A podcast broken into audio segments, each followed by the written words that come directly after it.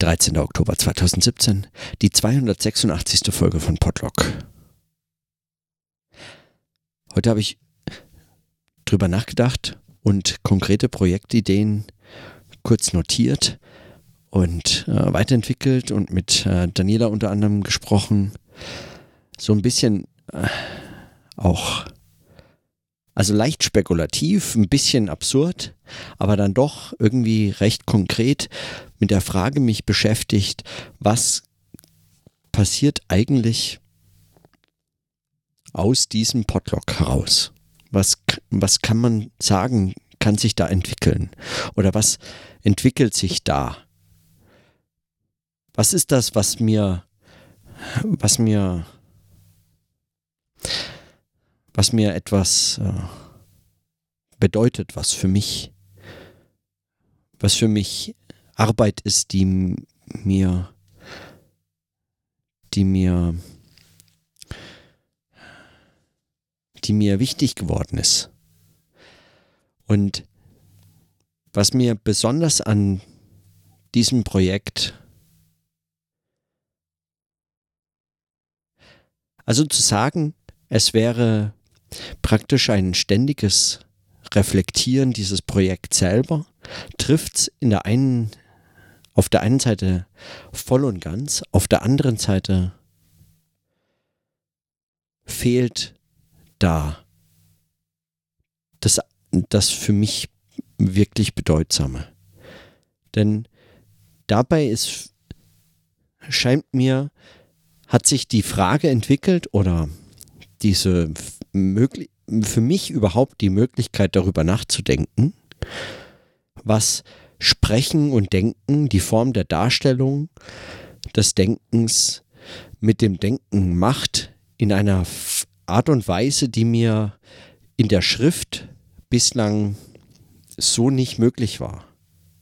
Und nicht einfach nur in einer Form von in einer Form von es lag schon da, aber ich konnte es nur noch nicht aufschreiben, sondern es war etwas, was ich sozusagen praktisch mir verborgen hatte. Es war mir überhaupt nicht klar, über bestimmte Fragen des Denkens in einer Form des Sprechens nachzudenken. Also sprechen zu denken, das war etwas, was zwar schon immer irgendwie auch Teil der, der Arbeit ist. Also für jeden und jede gilt das vermutlich. Man spricht eben mit sich, mit anderen, man notiert sich, man spricht zu sich selbst. Dieses Wittgensteinsche zu sich selber sprechen als Denken von gestern.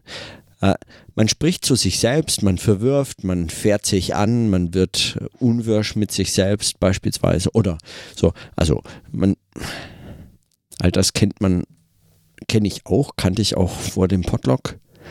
Aber was daraus erwachsen kann, war mir erst so wirklich, wurde mir im Laufe der, der Zeit immer so in so Aspekten klarer. Ich wünschte, ich könnte das irgendwie in den in Zusammenhängen noch besser fassen, mir dieses ganze Material in irgendeiner Form nochmal vor Ohren führen, mir anhören, ohne einfach tagelang äh, damit zuzubringen, äh, diesen Notizen zuzuhören. Aber auch das werde ich vermutlich irgendwann machen müssen. Also schon allein, weil das auch ein Teil dessen ist, was man, was man damit anfangen kann. Und es wäre schade, wenn ich, wenn man das ganz weglässt, vermutlich. Also weiß ich nicht. Auch, also noch ist mir das nicht klar, ob das, ja, weiß ich nicht. Mal schauen. Aber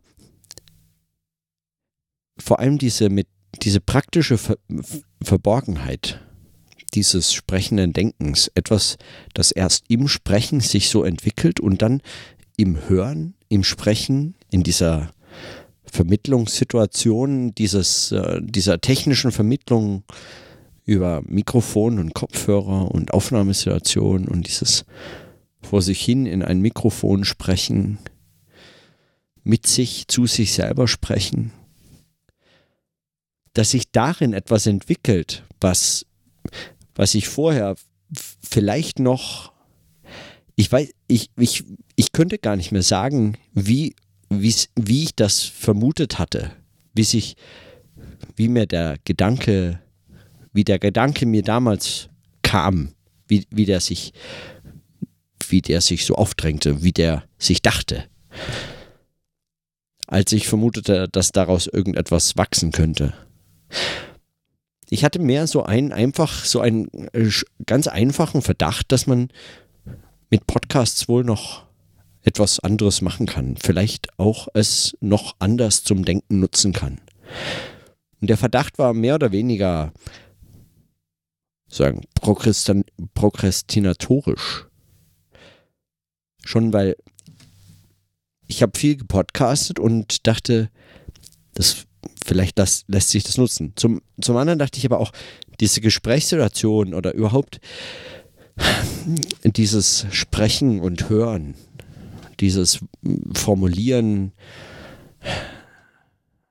in solchen ganz, ähm, eigentlich erstmal ganz intimen und ex so extrem ausgesetzten, also weil sich selbst und sozusagen diesen extremen Formen von, von Selbstkritik ausgesetzten Situationen, in denen man sich in denen man ständig über seine eigenen Fehler stolpert, über seine sein Unvermögen, Worte zu formulieren. In den letzten Wochen, also meine, mein, mein Problem, äh, Praxis oder, ähm, oder, irgendetwas anderes als Sprechen zu sagen, was für mich äh, das so ein bisschen aufdifferenziert, wenn das denn überhaupt möglich wäre, ja.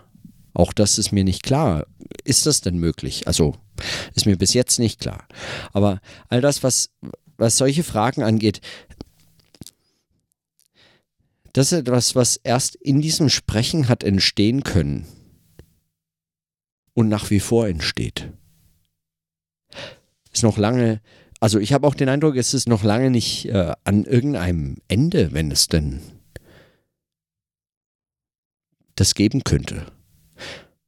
Ich frage mich auch, ob man das nicht noch toller treiben müsste. Und so kam ich dann heute, eigentlich gestern schon, heute ein bisschen verfeinert.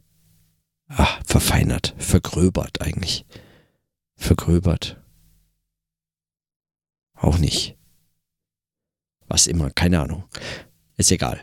Äh, gestern kam mir die Idee, Alex hatte mich gefragt, äh, ob ich äh, Lust hätte, nach Berlin zu kommen.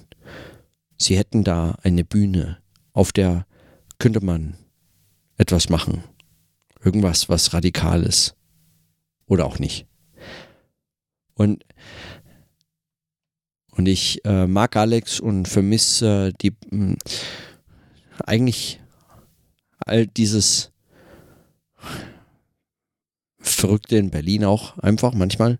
Dachte mir, also großartige Sache eine Bühne, aber was will ich auf einer Bühne? Und dann, in dem Moment fiel mir ein, das nächste Jahr muss ich dieses sprechende Denken einfach irgendwie noch weiter spinnen. Nicht zwangsläufig einfach weiter, weiß ich nicht, kann ich damit aufhören? Ich weiß es, ich weiß es nicht, vielleicht, vielleicht nicht. Ich weiß nicht, ich weiß nicht warum. Also warum sollte ich aufhören? Ich weiß nicht so recht, ob ich es kann. Ich weiß auch nicht, ob ich irgendetwas draus entwickeln kann und dann sowas wie einen nächsten Schritt.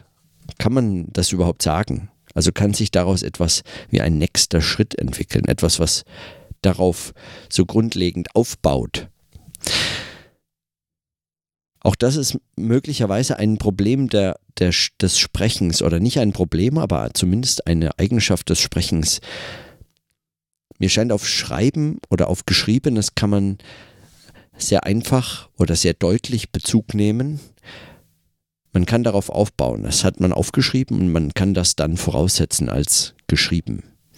Und darauf kann man sich beziehen und dann kann man damit etwas weiter machen, weiterarbeiten, etwas unerwähnt lassen, was bereits geschrieben steht, voraussetzen beispielsweise. Nicht beispielsweise. Quatsch. Also etwas voraussetzen. Beim Sprechen geht das anders oder es geht so nicht. Und ich bin mir nicht ganz sicher, ob man deshalb also von einem solchen sprechenden Denken davon ausgehen kann, dass es etwas in der Form, äh, dass es in der Form entwickelt. Dass es also etwas entwickelt und dann kommt ein nächster Schritt und dann hebt man das auf ein nächstes Niveau oder so. Dann kommt eine nächste Stufe, wenn man überhaupt. Äh, all solche Bilder stellen sich sofort in Frage bei, Schri bei Sprache, weil, weil, weil man eigentlich, ähm, weil man nichts als einfach vorausgesetzt annehmen kann. Man, man muss das immer reproduzieren oder nicht reproduzieren. Man muss das immer fortsprechen. Und was mir daran viel bedeutet, ist, dass ich, dass ich immer einen, einen Verdacht gegen so etwas Festgeschriebenes haben, sozusagen, so, so, es ist immer so eine Art Inventur des Denkens, wenn man auf so etwas Festgeschriebenes sich als erledigt betrachtend äh, Bezug nimmt. Es als erledigt betrachtet und dann darauf Bezug nimmt. Etwas, ja gut, das habe ich jetzt einfach mal so geschrieben. Das steht da jetzt. Und dann kann ich mich darauf beziehen und dann äh, findet man sich in Abhängigkeiten und ehe, man sich versieht, hat man sich in irgendwas verfangen, was, was sich eigentlich nur noch einem Geschriebenen verpflichtet, aber nicht mehr einem zu Denkenden. Also einer, äh, was sich in Probleme verstrickt, die es sich selber legt, ohne dass es daraus eigentlich äh, dafür, für diese Probleme ein Beobachtungsinstrument bietet. Also so überspitzt formuliert. Nicht, das muss nicht zwangsläufig im Schreiben der Fall sein, das weiß ich. Und es gibt genügend Beispiele, bei denen das überhaupt nicht der Fall ist oder anders oder so zumindest nicht auftritt oder so. Aber ähm, äh, ich war, bin zumindest immer skeptisch, wenn, wenn im, im Schreiben oder in einem diesem Schreiben ähnlichen Denken, diesem Schreiben formgleich, formgleich, weiß ich nicht, diesem Schreiben zumindest äh, in der Hinsicht vergleichbarem Denken, wenn so eine Stufenlogik oder ein solches Voraussetzen behauptet wird. Und so weiß ich also auch nicht, was ein nächster Schritt sein könnte oder ob man das nicht einfach nur fortsprechen kann, ob das nicht etwas ist, was im Sprechen selbst sich weiterentwickeln muss und über das Weiter entscheidet stets immer nur das äh, Sprechen selbst, aber, aber nie eine Zusammenschau des bisher ganz Gesprochenen. Ob das geht, weiß ich gar nicht. Aber es scheint mit dem, dem Denken eigentlich und auch einer, äh, einer postmodernen, einer dekonstruktiven, einer äh, dialektisch-kritischen und so weiter Kritik der Schrift, der, des Wissens, der Wahrheit, des Denkens und so weiter angemessene, angemessene Praxis des Sprechens als ein fortsprechendes, als ein immer offenes und zwar sowohl in die Vergangenheit hin offen, weil es verschwindet, als auch, also nicht festschreibt, äh, das ist ihm nicht möglich, als auch immer offen, weil es sagen stets aufs Neue muss dieses Fortdenken praktizieren können und auch tun. Also diese, diesen Charakter, wie man, wie man den, wie man damit weiterarbeitet, das ist, das ist jetzt die Frage. Und so kam mir gestern auf Alex äh, kurze Einladung, Idee, der Plan, einen Filibuster abzuhalten oder einen Filibuster mal zu versuchen. Was ich damit meine, ich meine, Filibuster ist ja erstmal ein, äh, ein Instrument der politischen Rede, äh, eine Verhinderungsrede, die so unendlich lang ist, dass man, äh, dass eine Entscheidungs, ein, ein Beschluss zu fassen einem Parlament unmöglich gemacht wird, weil einer oder eine Sprecherin so lange spricht, außerordentlich lange spricht, bis die Sitzung beendet werden muss. Also bis sie äh, ihre maximale Länge erreicht und dann beispielsweise am Ende einer Legislaturperiode äh, diese Entscheidung verhindert wurde, weil eben zu lange dazu gesprochen wurde. Äh, wenn das jemand äh, tut, der dafür äh, dazu berechtigt ist, diese Rede zu halten. Mein Eindruck, ich meine, einmal geht es um Verhinderungsrede und einmal ist es politisch, also in beiden Sinnen eigentlich äh, gar, noch, gar noch nicht so eindeutig, möglicherweise naheliegend, aber mein Eindruck ist, dass in einem solchen, wenn man sagen, ein Filibuster mal für ein, ein Selbstreden, äh, ein Selbstgespräch begreift, dann äh, mag daraus etwas entstehen, was für das sprechende Denken sagen, direkt in so einem in so einem Vortragsmodus, vielleicht sogar eben mit anderen Menschen zusammen, verdichtet zeigen kann, was, was sagen, im Sprechen nur sich entwickelt, was nicht geschrieben werden kann, was so nicht geschrieben werden kann.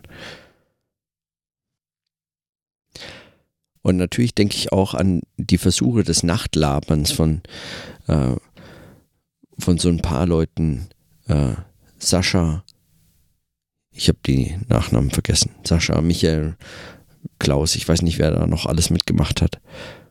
Wer da solche Versuche äh, gestartet hat auf YouTube, also stundenlang nachts vor sich hin zu labern, äh, zu Hause alleine im Zimmer auf und ab gehend, sich dabei zu filmen und dann so eine Art äh, Selbstenthüllungsmonolog äh, zu führen, der einem von einem zum anderen bringt und dabei auch einiges abverlangt, weil man eben sagen, in diesem Themen einfach aus der Luft greifen, selbstverständlich sie nicht aus der Luft greift, sondern aus seinem eigenen aus seinem eigenen Erleben, seiner Erfahrung, seinem Denken, äh, Sehen der Welt und so äh, entnimmt. Und deshalb viel davon auch preiszugeben äh, bereit ist oder bereit sein muss, wenn man das tut.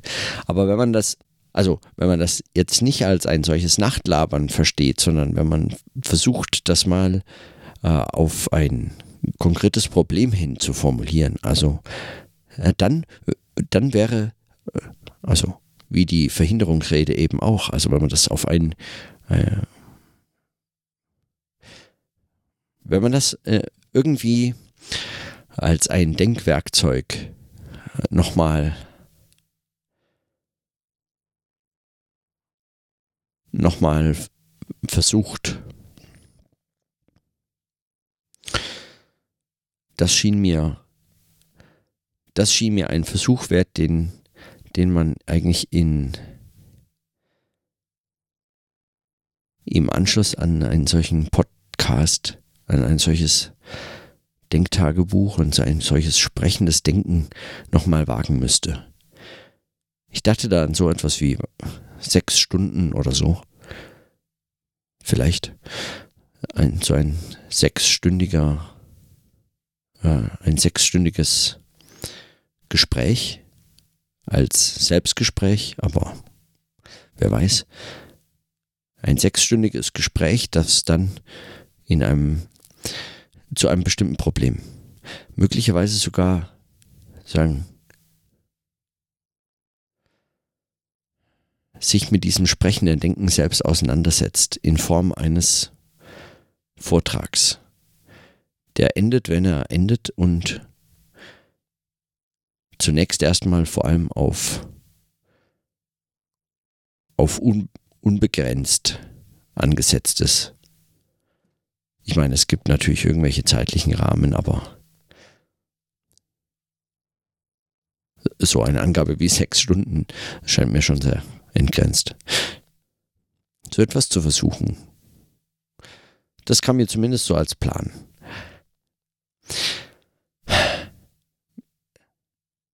Ich wollte, ich, ich bin so auf der Suche nach den Werkzeugen des Denkens im Sprechen, die, die etwas über die Arbeit sagen, Und zwar also sagen, die über etwas über die Arbeit sagen, wie dieses Denken geschieht und zugleich wie das, was dabei geschieht, als das Denken selbst zur Darstellung gebracht werden kann. Ohne immer nur das Denken mit dem Gedachten und den äh, scheinbaren Ergebnissen verwechseln zu müssen. Und die Idee finde ich reizvoll. Da wäre ich, die finde ich nicht äh, Quatsch, die finde ich nicht reizvoll, sondern da bin ich auf das, das, das halte ich für das eigentliche Problem. Muss man auch nicht Filibuster nennen oder so. Aber es wäre vielleicht so ein, ein Schlagwort, mit dem man mal das versuchen könnte. Auf der Suche nach der Praxis des Denkens im Sprechen, also auf der sprechenden Suche, Es wären so viele Dinge, die bei, dabei, die dabei besprochen werden müssten, zur Sprache gebracht werden müssten, über die sprechend nachgedacht werden muss. So viele Dinge, die zu entwickeln wären. Und so vieles, was mir so gänzlich unabsehbar scheint, ohne zu wissen, was da raus so entstehen kann.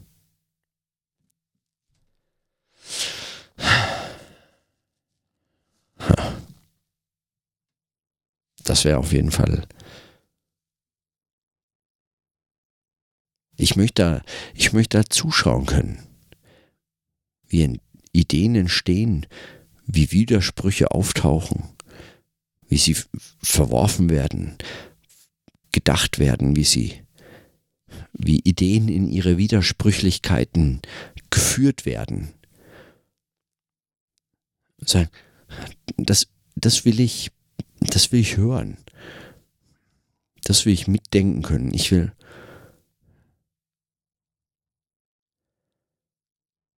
Das interessiert mich. Ich möchte. Ich, ich habe. Was mich wahnsinnig nervt, und zwar je länger ich diesen Podlog mache, umso intensiver, und das beobachte ich jetzt schon eine ganze Weile, was mich wirklich, wirklich nervt, sind so argumentative Texte, Texte, die, ähm, die, die Argumente verfolgen als Argumente. Sozusagen so ein ganzer Text, der eigentlich eine Überschrift verdienen würde, wie so viele andere Texte auch. Und das sind die allermeisten meines Erachtens in den Sozialwissenschaften. Über all diesen Texten könnte die Überschrift stehen, for the sake of the argument. Also sagen, wir nehmen mal an das und lass uns mal schauen, was bringt uns das? Und dann wird argumentiert und es ist ein schlussfolgerndes, kausal, also sagen, ein, so ein entwickelndes, was kommt, folgt aus diesem und so weiter. So ein analytisch-argumentativer Aufbau von Texten, die diese Sauberkeit der analytischen Argumentation als eine Leistung des Denkens missverstehen und verkaufen und verkaufen können, erfolgreich. Das als Wissenschaft, als Wahrheit, als Beitrag zum Diskurs oder so äh, erklären. Und das, und das nervt. Es nervt, weil es ist praktisch vollkommen risikolos.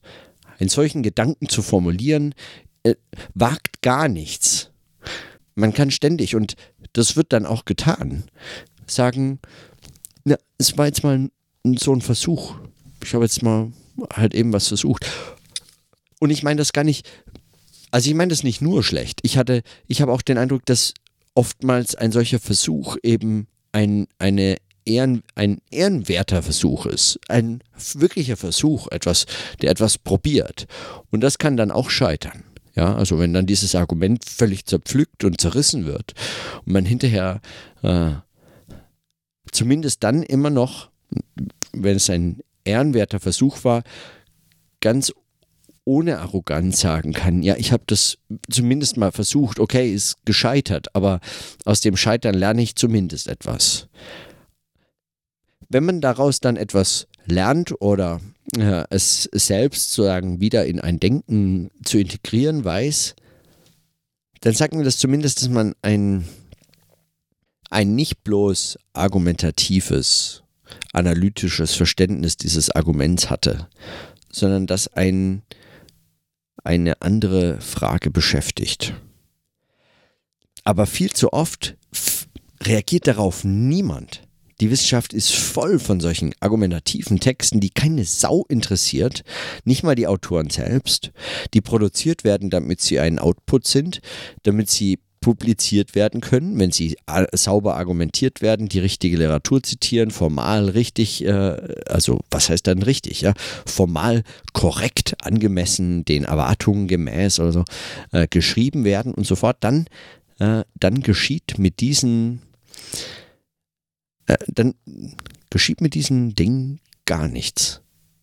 Dann, sie sind einfach vollkommen wertlos, sinnfrei praktisch. Sind bloße, sie, sie wirken nicht mal wie Fingerübungen, weil bei denen könnte man sich fragen, Fingerübung für was? Da folgt dann kein Konzert für diese Fingerübung. Ist das, äh, da, da gibt es gar kein, künstlerisches, wertvolles Werk, was mit Hilfe dieser Fingerübung vorbereitend, in der Interpretation vorbereitend dann ermöglicht wurde, sondern äh, da, da, passiert einfach nichts. Und, und sie sind, also kurz, sie sind völlig risikofrei und das werfe ich diese Form von Denken und Texten vor. Und mein Eindruck ist, dass man ein solches, dass man ein solches argumentatives Denken vor allem dadurch verhindert, muss sagen, extrem schnell über sich hinausführt, wenn man zeigt und zeigen kann, zur Darstellung bringt, was, wie das passiert. Was es, also, wenn man nicht das Ergebnis überschätzt, sondern das Denken selbst zur Darstellung bringt.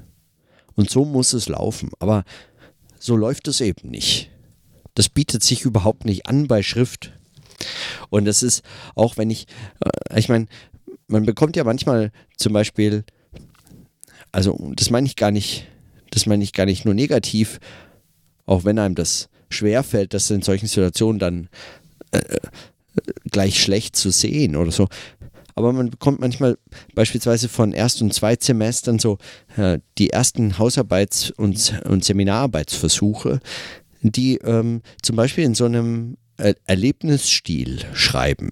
Also die beschreiben einfach, wie sie sich diesem Thema gewidmet haben. Und dann habe ich das gelesen und dann dachte ich mir, das ist ja eine interessante Idee, die da dieser Herr Luhmann hatte und habe ich aber verglichen und dann habe ich Herrn Esser gelesen und der sagte ja was anderes und das schien mir dann irgendwie äh, greifbarer und irgendwie praxisnah und irgendwie auch mit meinem Alltagsverständnis irgendwie sich deckender. Und dann kam ich zu dem Schluss, dass Luhmann wohl verworfen werden muss und äh, Herr Esser äh, wohl äh, mehr Recht hat und so. Also ist jetzt stark über, äh, überspitzt, aber und es ist saublöd. Also es ist überhaupt nicht blöd, aber äh, wenn man daraufhin korrigiert, was eine wissenschaftliche Arbeit sein soll und wie sie auszusehen hat und wie, wie, wie dort geschrieben werden muss und so, dann ist das natürlich auch für ein Denken unzureichend. Ja, also ein, ein solches, ein solches Schreiben des Denkens ist, ist unzureichend. Das ist auch, das trifft auch das Problem nicht. Und das, das stimmt, das stimmt nach wie vor. Aber der eigentlich der eigentliche Witz dieser, dieses naiven Zugangs, dieses scheinbar naiven Zugangs, da drin steckt eben mehr. Und wenn ich, äh, ich meine, wenn man die philosophischen Untersuchungen von Wittgenstein liest oder vergleichbare Texte, Texte, die ähnlich sagen, na, eben nicht naiv, aber in dieser Hinsicht sagen, mit einfachen Mitteln geschrieben sind, die sich einem solchen Problem so widmen, dann äh, wird einem zumindest zu dieser, dann wird einem dieses Problem nochmal anders klar. Ein Text for the sake of the argument lässt sich so nicht schreiben. der lässt sich so nicht schreiben. Das ist zumindest, also wenn es das eine ist, was das, diese Form zu leisten vermag, dann wohl dieses, diese dämlichen Texte zu verhindern. Die Frage ist aber dann natürlich, wie man das auf anspruchsvolle Weise denken kann, wie man das auf anspruchsvolle Weise auch zum Ausdruck bringen kann. So, und darum ging's, oder? Darum ging's. Darum wäre es einem zu tun. Und darum, und das fasziniert mich. Da, da bin ich am Fragen. Und in dem Fragen selbst scheint mir eigentlich diese Form sich so, so zu winden und Sie taucht manchmal im Inhaltlichen, manchmal im technisch Vermittelten, manchmal im Nervigen, in Abbrüchen, in Widersprüchlichkeiten, in Wortfindungsstörungen, in Tagesformabhängigkeiten. Es taucht in all diesen, in all diesen Facetten taucht eigentlich dieses Problem immer wieder neu auf. Manchmal sehe ich es überhaupt nicht. Ich, ich höre es nicht. Ich, ich sitze da und denke mir, scheiße, unglaublicher Mist. Und am nächsten Tag wird mir klar, war vielleicht gar keiner. Oder das sagt mir ja eigentlich was. So.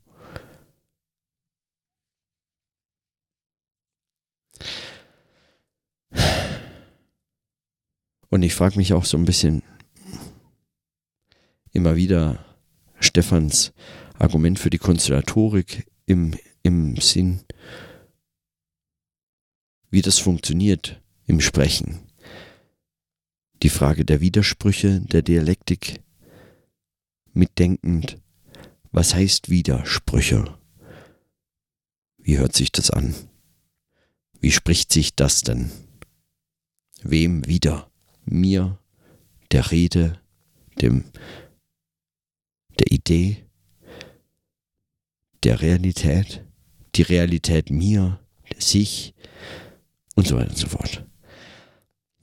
Wie hört sich das an im Sprechen? Das sind so die Fragen. Und darauf kann kein einzelner Satz oder keine Quintessenz, kein Schlusskapitel, kein Fazit, kein Factsheet oder sonst irgendwas die Antwort sein. Ich glaube gar nicht daran, dass es in der Form möglich wäre, das so überhaupt nur äh, zur Darstellung zu bringen, niederzuschreiben, sondern das lässt sich nur in, in dem Vollzug selbst entwickeln. Und dann tritt es da auch nicht einfach so hervor. Ja, ich glaube auch nicht dran, dass man, dass man dass man es einfach dann hört und hört und hört oder spricht und spricht und spricht und, äh, und plötzlich ist einem klar und dann steht das am Ende so irgendwie ein Gebäude da, dass man Stein für Stein und das war so groß, dass man gar nicht wusste, jeden Stein, den man äh, auf, äh, äh aufeinander stellt, ist selbst nicht als Teil des Gebäudes zu erkennen, aber wenn man dann einmal fertig ist, steht das dann vor einem und man denkt sich, ah krass, das war also das Gebäude. So scheint mir das gar nicht der Fall zu sein, sondern sondern es ist sozusagen ein etwas, das sagen, das viel eher eigentlich die, das Verständnis, was heißt das Maurer zu sein oder was heißt das zu mauern. Das ist etwas, dazu ist das Gebäude, was hinterher steht, praktisch bedeutungslos oder relativ. Und das Tun alleine sagt einem auch noch nicht viel, aber über eine gewisse Zeit hinweg mag dieses Mauern sich selbst als Tätigkeit, als schon wieder dieser Scheißprozess. Das mag sich, ich weiß auch nicht.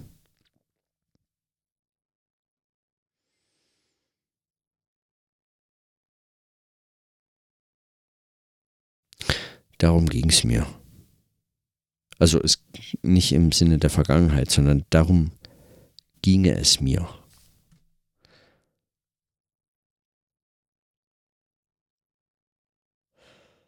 darum geht es mir eigentlich. Das sind die Fragen, mit denen ich mich beschäftige. Hm. Wie weiter? Weiß ich nicht. Ich weiß zumindest für heute nicht weiter. Und weil ich zumindest heute noch nicht unverhältnismäßig lange zu reden mir vorgenommen hatte, schließe ich einfach die Notizen. Und in diesem Sinne, dann bis morgen.